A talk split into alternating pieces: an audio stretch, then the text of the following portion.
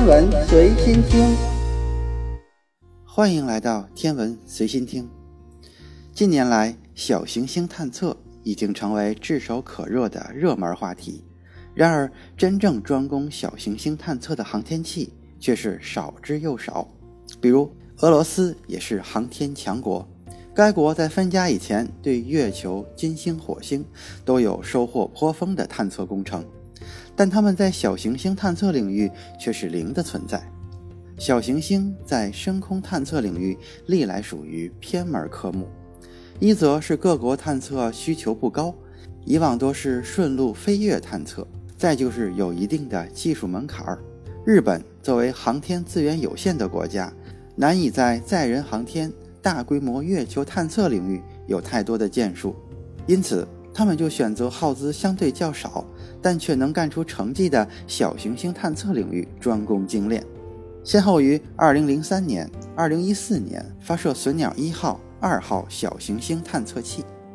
两部探测器的使命都是对小行星进行环绕、附着采样、返回任务。其中，隼鸟一号更是成为全球第一个把小行星物质带回地球的航天器。隼鸟二号也将于二零二零年进入返回地球轨道。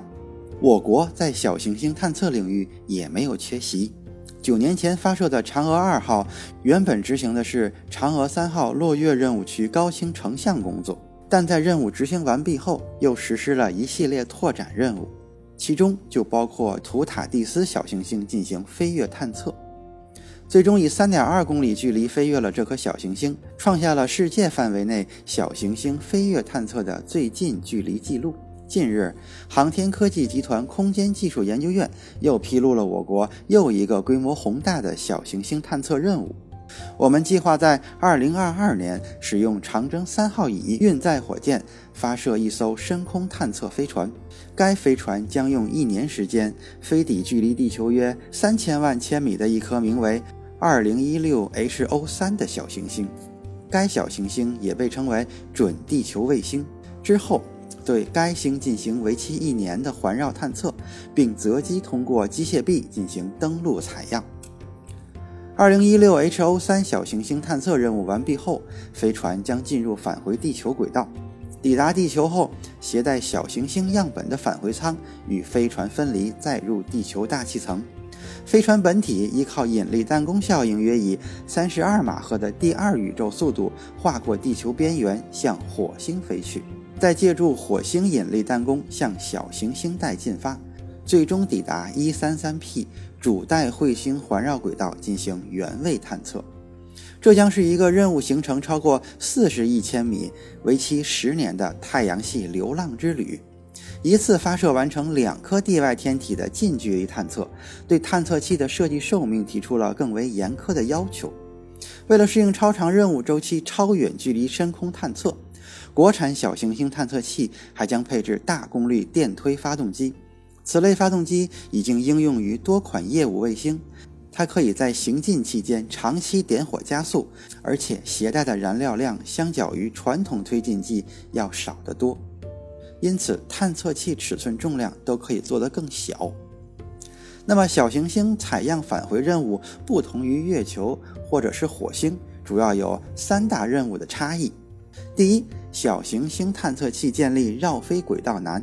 建立绕飞轨道是航天器对小行星长期探测以及实施采样返回任务的基础条件。所谓小行星绕飞轨道，并不是指航天器被小行星引力捕获的轨道。由于小行星引力极为微弱，所以一般很难直接建立绕飞轨道。实际上，航天器与小行星运行在两条完全独立的飞行轨道，只是因为航天器保持了与小行星大致相同的轨道周期，同时基于轨道偏心率的不同，进而实现视觉上的绕飞。比如。二零一六 HO 三小行星就是这种绕飞轨道的实践者。人们认为这是一颗围绕地球运转的准卫星。为什么加一个“准”字呢？因为它并非基于地球引力对地球绕飞，而是基于太阳引力与地球伴飞。但因为偏心率不同，所以形成了视觉上对地球的绕飞现象。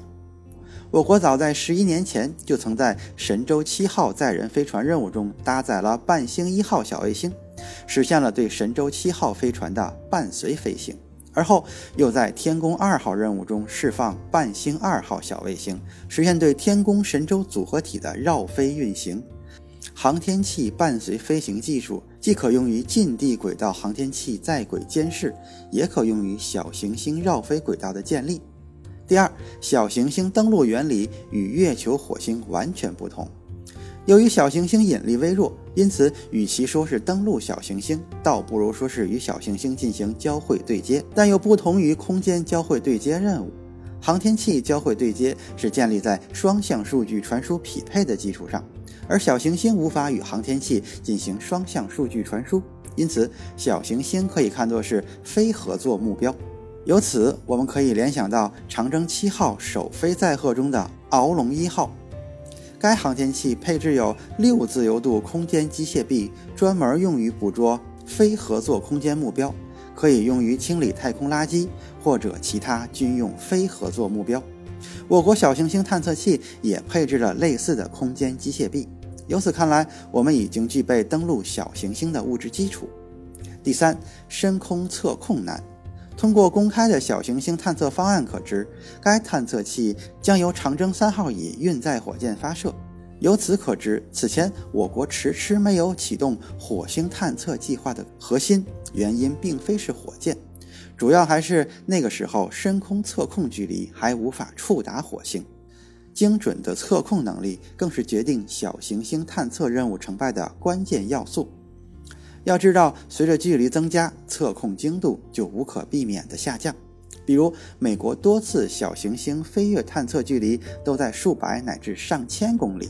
我国已经建成布局全球的深空测控网。在这张空天大网中，部署有直径达六十六米的大口径测控天线。位于贵州的 FAST 天眼射电望远镜也可以发挥深空测控功能。同时，国内还有配置多部大口径射电望远镜的 VLBI 天文观测网，它们都是我国深空测控体系的组成部分。最远测控距离已经可以触达太阳系的边缘，不论是距离数千万千米的2016 HO3 小行星，还是数亿公里之遥的 133P 彗星，都在我们的掌握之中。反观日本小行星探测任务的测控，还需要依赖美国的 NASA。虽然小行星探测有诸多技术难点，但这并不代表小行星探测相对于月球或者火星探测更艰难。比如，从小行星起飞采样返回就容易得多，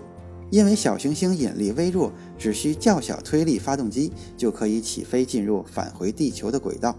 而嫦娥五号为代表的月球起飞任务就要艰巨得多，因为要克服数万倍于小行星的引力数值。所以需要配置大推力月面起飞发动机，同时月球工作环境也要更加恶劣，极低温与极高温交叉作用对航天器元器件工况要求更为严苛。去年，我国航天以三十九次轨道发射成绩夺得全球航天发射榜冠军头衔，今年发射次数依然保持在高位运行，以今年年底十二月三十号为开端。我国航天将迎来新一轮爆发式增长，长征五号遥三火箭复飞，明年还有国营与民营航天公司研制的长征五号 B、朱雀二号、长征八号等近十款新型火箭首飞，其中不乏火星一号、嫦娥五号、新一代重型载人飞船等重量级项目。然而，火爆的2020年也仅仅是一个开始。今天的。天文随心听就是这些，咱们下次再见。